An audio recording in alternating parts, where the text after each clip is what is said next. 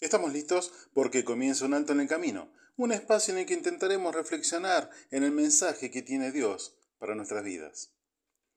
La, la imagen era dantesca, un incendio gigante, cientos de hectáreas ardían por el fuego y se veía a lo lejos un punto, un puntito lejano, que se acercaba lentamente. Era un helicóptero con su cuba de agua, esa gran cuba gigante a nuestros ojos, pero en comparación con el fuego parecía insignificante. Hoy la imagen la misma.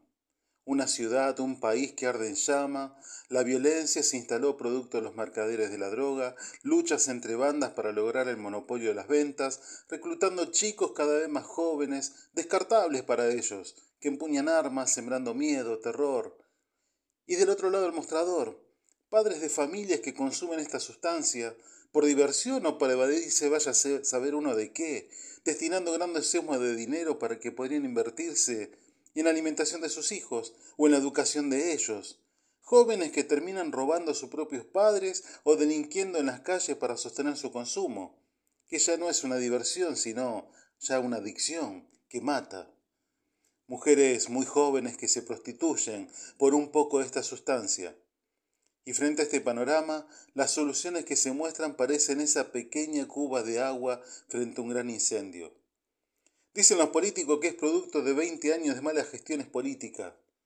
Permítame estar en desacuerdo, pero son mucho más que 20 años. Cientos de años de malas decisiones. El escritor de la carta a los hebreos escribió casi dos mil años atrás.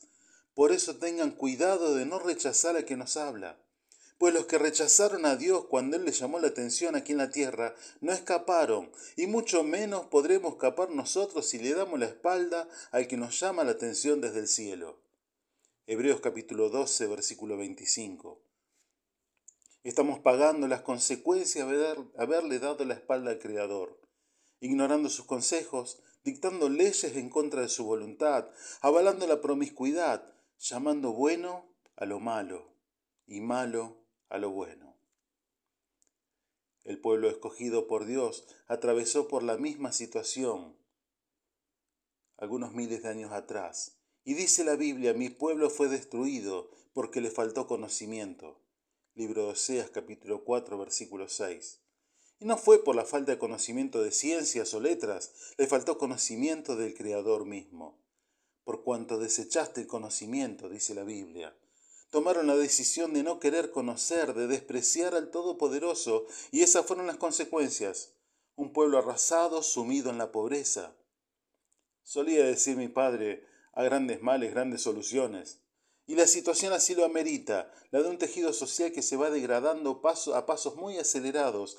La misericordia de Dios está siempre presente, al alcance de todo aquel que la necesite, y llega como una buena noticia para este día. Buena noticia para usted que la necesita, para mí, y me atrevo a decir para toda una nación. Te perdiste, oh Israel, te perdiste, oh Argentina, te perdiste y puede poner su nombre en ese lugar.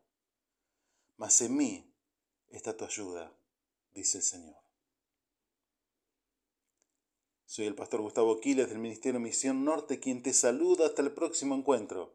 Nuestras vías de contacto misión.norte.hotmail.com o al 3415-958-957.